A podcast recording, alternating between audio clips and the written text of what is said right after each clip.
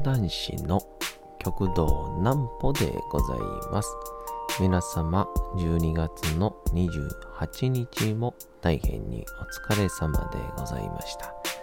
お休みの準備をされる方、もう寝るよという方、そんな方々の寝るをともに寝落ちをしていただこうという講談師、極道南歩の南歩ちゃんのお休みラジオ。このラジオは毎週月曜日から金曜日の21時から音声アプリサウンドクラウド、Spotify、Amazon Music、Podcast にて配信をされております。皆様からのお便りもお待ちしております。お便りは極道南歩公式ホームページのおやすみラジオ特設ページから送ることができます。内容は何でも結構です。ねえねえ聞いてよなんぽちゃんから始まる皆様の日々の出来事や思っていることなどを送ってください。ご希望の方にはなんぽちゃんグッズプレゼントいたしますので、住所、お名前をお忘れなくと。えー、いうことでございまして、えっと、先日、えー、おこたしゃべりで、おこ単独で、えー、出演をさせていただきました話が、昨日までで。で、そこで、カフェ長さんというですね、えーとんでもない人に会ったんですけども、まあ、その話もしようかなとは思ったんですが、なんか、お前、おこたしゃべりの余韻残りすぎやろと思ったら、ちょっと恥ずかしくなったんで、二日酔いの話します。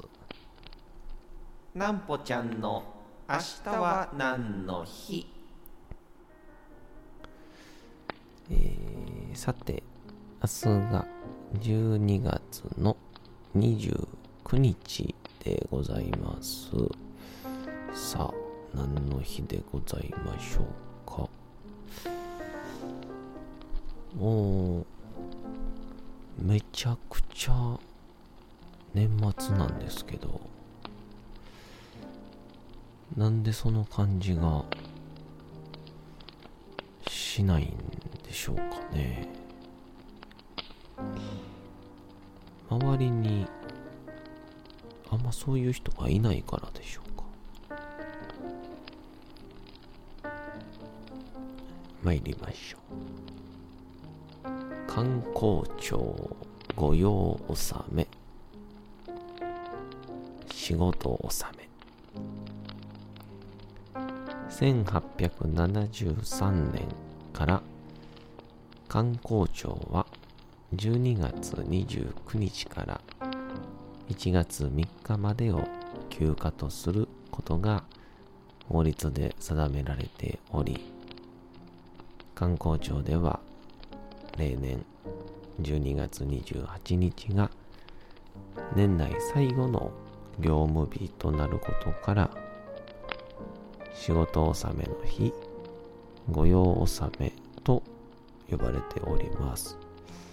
また、同日祝日を休みとしている民間企業でも、12月28日に仕事納めを設けるところが多く、12月29日が出社だとしても、挨拶回り、社内清掃などに当てられているところが多いそう。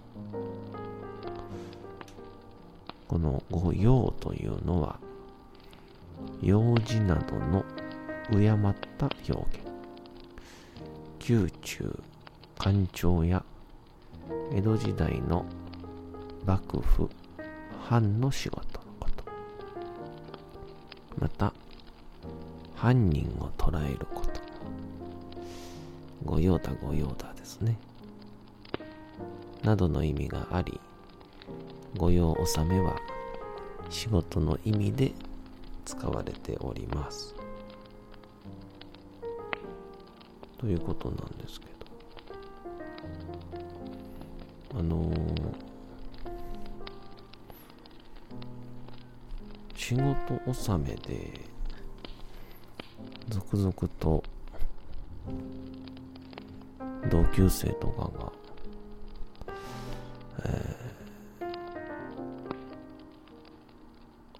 も仕事納めだから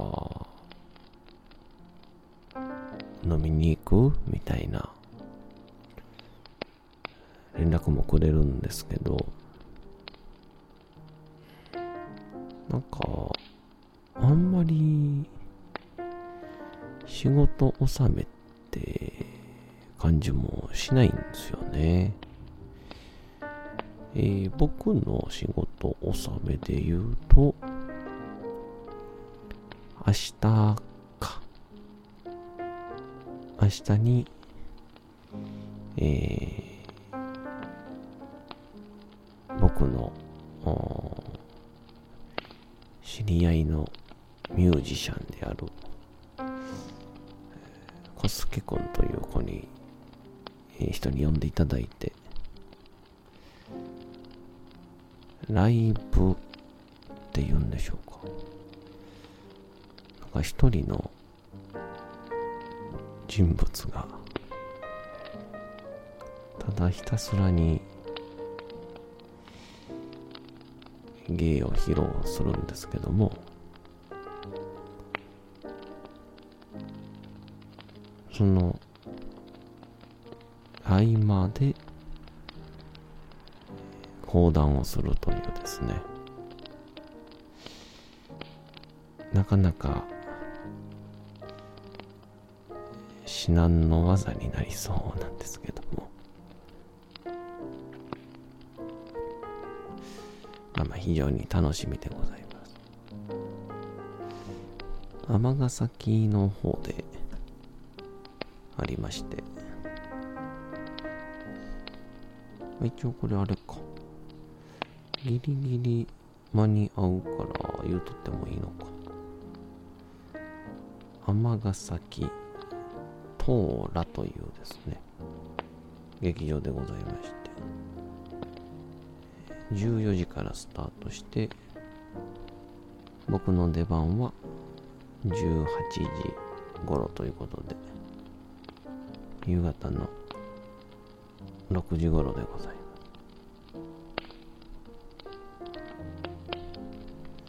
えー、どうぞどうぞ。お越しいただければ幸いでございます。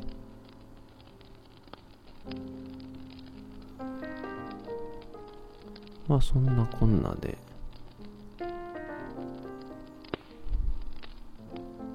あのー、ご単独に出させていただいて、で、その後、その、フェナガさんという、もうなんか、宇宙人みたいな人と、えー、ご一緒させていただきまして。でご飯が終わった。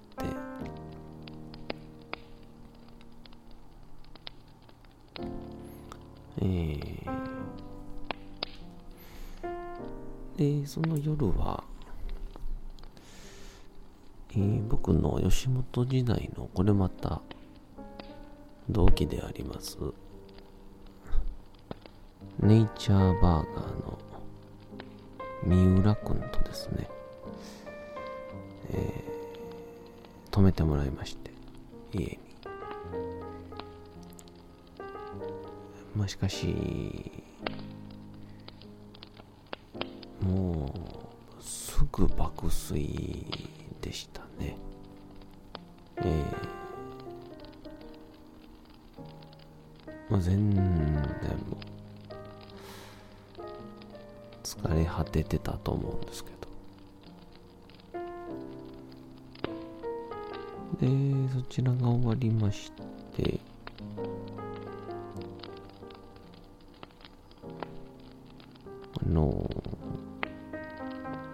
翌日。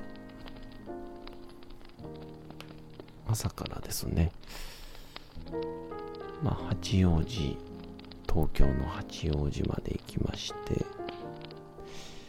えー、僕が学生時代に、えー、お世話になっていた、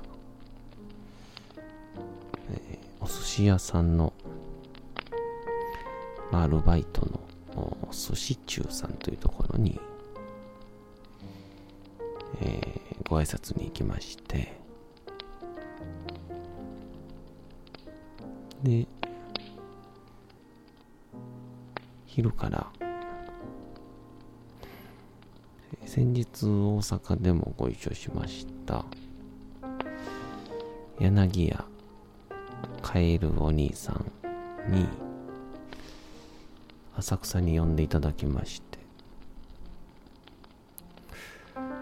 で何かなと思ったら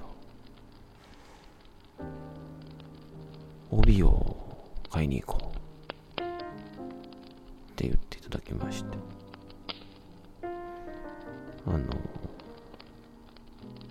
帯源っていうですね、あの、東京に、浅草にあります、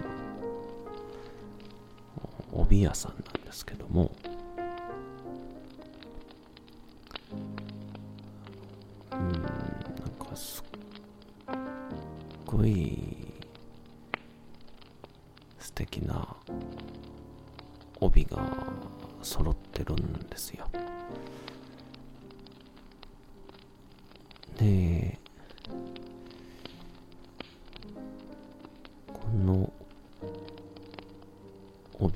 中から好きなものを選びなって言っていただきましてこんな嬉しいことないなと思って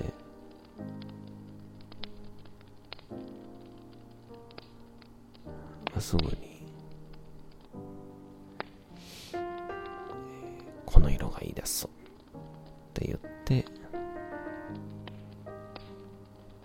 してもらいまして。まあこの色のお披露目はねまたおいおいとって感じなんですけど。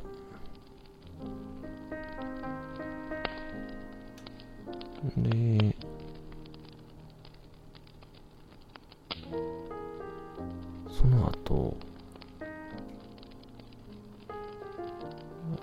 軒行こうよ。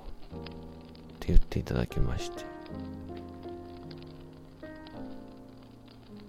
え、もう一軒ですか？と思ったんですけど、まあ、軽くご飯でもご一緒させていただくんかなと思ったら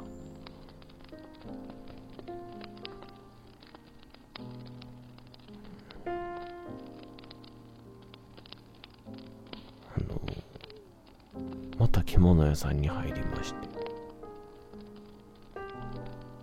で何かなと思ったらあの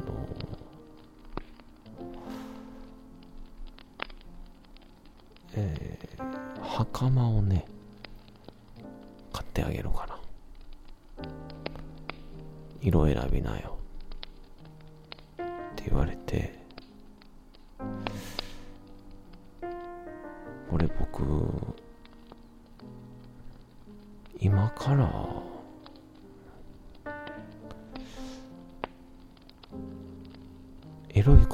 せろって言われても断られへんぞっていうぐらいの待遇を受けて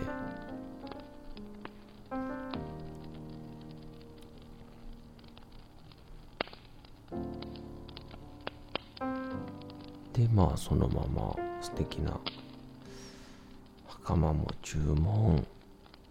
その上でそこの店主さんとも仲良くお写真撮らせていただいてあとあれですね。なんぽちゃんタオルもお渡ししまして。まあこれはこれは素敵な感じやったんかなと思うんですけど。でまあその後前日に会っていた鳥山さんとまたもや、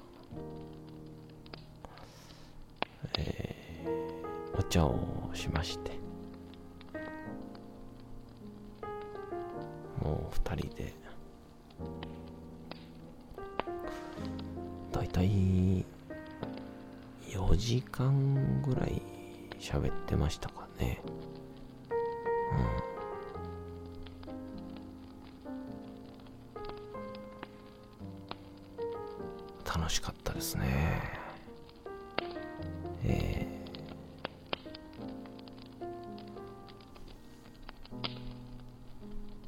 人であんなことやこんなこと喋りながら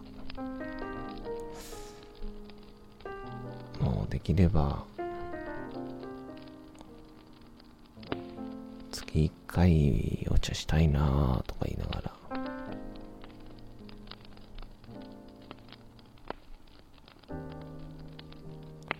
でその後ですね。吉本の時代の先輩でありました、えー素敵じゃないかという柏木さんとコンビ名が素敵じゃないかというね。もともとはバニラボックスっていう名前やったんです。が素敵じゃないか。柏木さんと先日サダブリューっていうあの女性芸人ナンバーワンを決める大会で、えー優勝された、えー小田上田さんの上田さんとあと今吉本兼ライターもしている瀬尾さんと。あとは作家の平井さんと4人で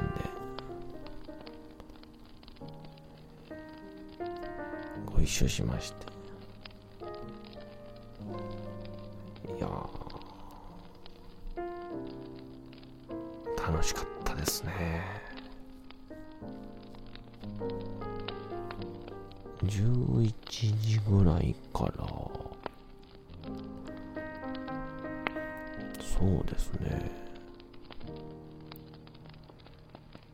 朝の閉店の5時までか。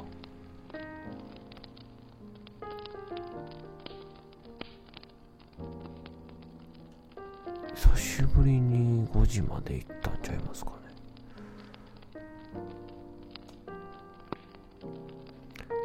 もしかしたらコロナでお酒止まってから初めてちゃうかな。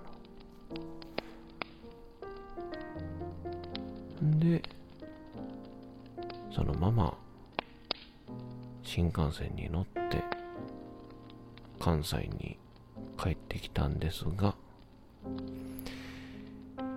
むちゃくちゃ二日酔いのまま翌日の仕事を迎えました。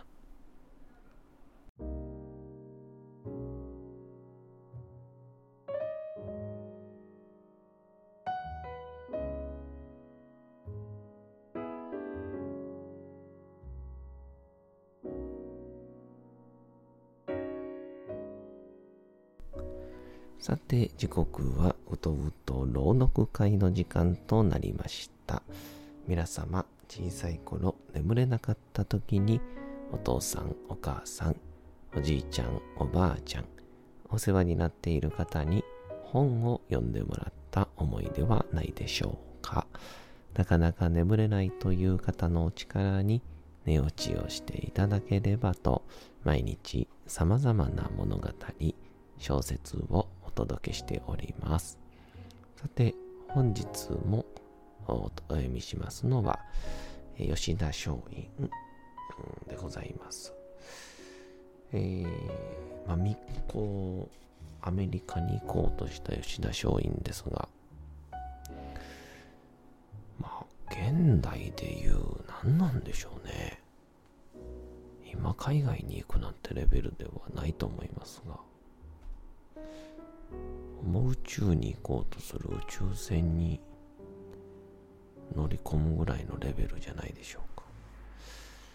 どうぞ今日もお楽しみください。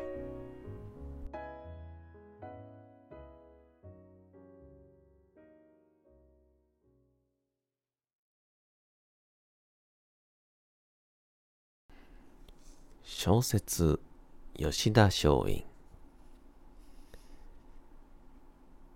おそらく次から次へと訪ね歩いては、俗日本日記をお持ちではありませんかと聞き歩いたに違いない。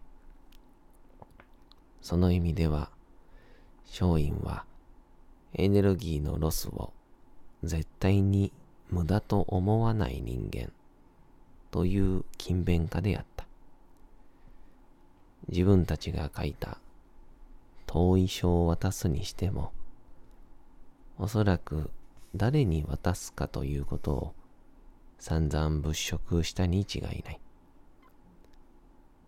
アメリカの士官なら誰にでも渡せばいいというものではない。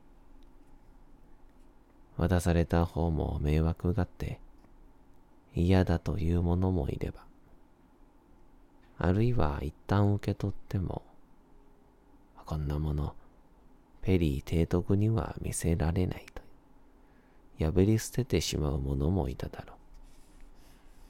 それがきちんとペリーに伝わったというのは、松陰の人を見る目の確かさがあったということだ。その点彼は人間洞察術に抜群の能力を持っていた。この人なら大丈夫だ。と見込んだら、その人は必ず期待に応えてくれる。こうして、事前工作を行った後、松陰は、金子重介と相談し、3月27日に結婚しよう。と決めた。彼は後年、この時のことを回顧録の中で、3月27日、夜の木という書き方をしている。松陰と金子は、蓮台寺村と下田に宿を取っていた。柿崎の海辺を見回ると、弁天車の下に漁船が2艘浮かんでいた。二人は顔を見合わせた。あの船を使おう。蓮台寺村の宿に戻って夜食をとると、宿の者に、これから下田に行くと言った。そうして夜中中、歩き回ってアメリカ軍艦の様子を伺い続けた。竹山の海辺沿いに身を潜め、夜の更けるのを待っていた。午後8時過ぎに、さっき見てきた弁天車の下にいた。ちょうど引き潮で船は砂の上に乗っていた。そこで、潮が満ちるのを待つために、弁天社の社の中に入って、ぐっすり寝込んだ。この辺は若者の特性だ。まだ松陰は旅慣れていたから、いつでもどこでも寝られた。